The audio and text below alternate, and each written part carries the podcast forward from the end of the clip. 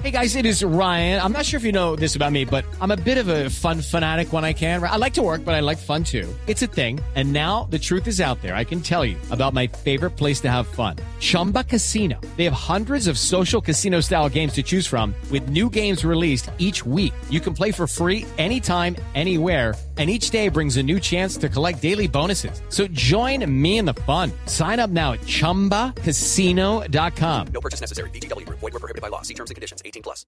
Nos acompaña Jan Thomas, que es miembro de este movimiento. Eh, se encuentra en Rennes, en Francia. Jan, buenos días.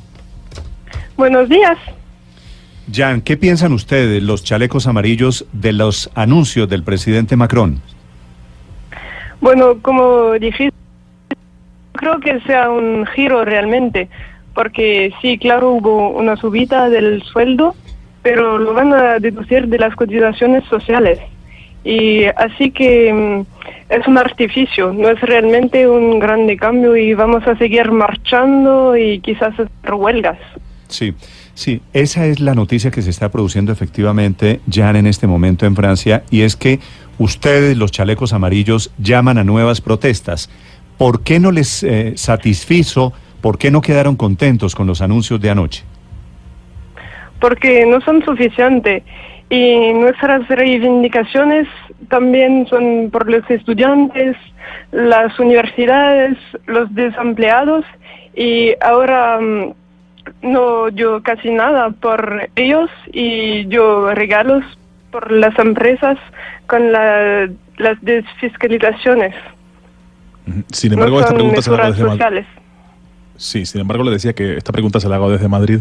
Eh, hay aspectos sobre las reivindicaciones de los chalecos amarillos que han de alguna manera suscitado polémicas, como por ejemplo eh, las que tienen que ver con la salida de Francia de la Unión Europea, por ejemplo, eh, que señalan que ese movimiento podría estar de alguna manera eh, condicionado o de alguna manera controlado por la ultraderecha. ¿Usted cree que ese movimiento, en efecto, al que usted pertenece y que supongo que tiene muchos miembros, está controlado por la ultraderecha o es completamente ajeno a los partidos? No, creo que el movimiento es muy heterógeno. Yo soy parte de un sindicato y justamente queremos aportar un apoyo de la izquierda y echar la extrema derecha del movimiento. Sí existe, pero es, es minorizada y se va a ir si tenemos reivindicaciones de izquierda. Sí, pero ¿usted personalmente es partidaria de una salida de Francia de la Unión Europea? Yo quiero el mejor para los trabajadores y, bueno, no creo que sea la solución o, es algo que he discutido, pero por el momento tenemos necesitamos subida de los sueldos. Sí, Jan. Es eh, por la jubilación. Sí, el, el movimiento de protesta era originalmente contra los aumentos en los precios de los combustibles y han ido creciendo las peticiones. ¿Quién lidera los chalecos amarillos? No hay líderes realmente. Hay unos que mm, se dicen líderes, pero nadie los reconoce o algunas dan los representan en los medios, pero realmente nadie reconoce un líder del movimiento. Sí.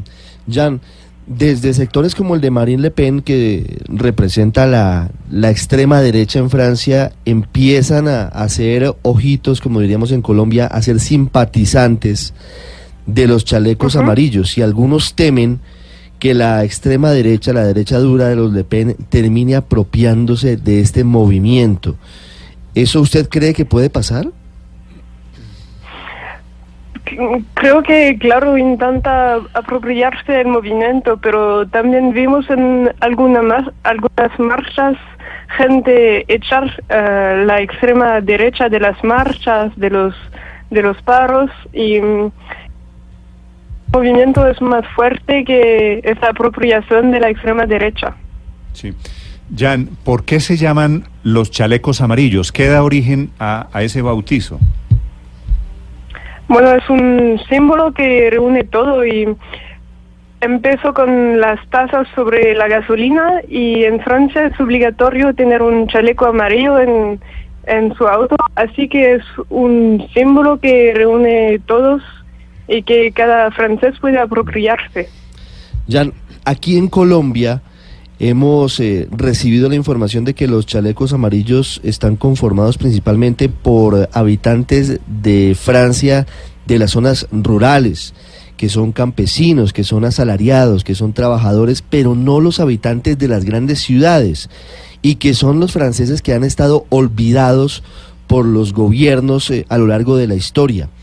¿Eso es verdad? ¿Eso describe lo que son los chalecos amarillos? Sí, y de ahí empezó el movimiento, porque la subida de la gasolina se supone que es algo para la, la, subida del medio ambiente, pero siempre son los más pobres, las ruralidades que pagan por cosas que, que hacen las empresas. Y no queremos que el precio de la subida del, del medio ambiente sea pagado por las poblaciones rurales. Sí. Eh, eh, eh Jan, hay una, hay una observación que hace en el Nobel Observateur Jacques Gilliard fin de semana que dice que el automóvil es el nuevo pan que así como hace 250 años en Francia las luchas después de la revolución industrial eran por el pan, por la comida, ahora las luchas son por todo lo que tiene que ver con el carro, por los impuestos del carro, por los combustibles. ¿Esa aproximación al vehículo les parece a ustedes, a los chalecos amarillos, acertada? Bueno, yo creo que mm, hay, hay que mm, apoyar algo las mesuras ecológicas y claro no es el medio de, del futuro porque hace mucho subir el, eh, la temperatura de la planeta pero igual el problema de mm, eso es que de las mesuras por el medioambiental es que siempre golpean a los más pobres. Sí. Jan es una de las integrantes de este movimiento de los chalecos amarillos que le están ganando el pulso al presidente Macron en Francia con protestas callejeras que seguirán el próximo fin de semana. Jan, gracias por acompañarnos en Blue Radio en Colombia. Muchas gracias. Chao. Chao.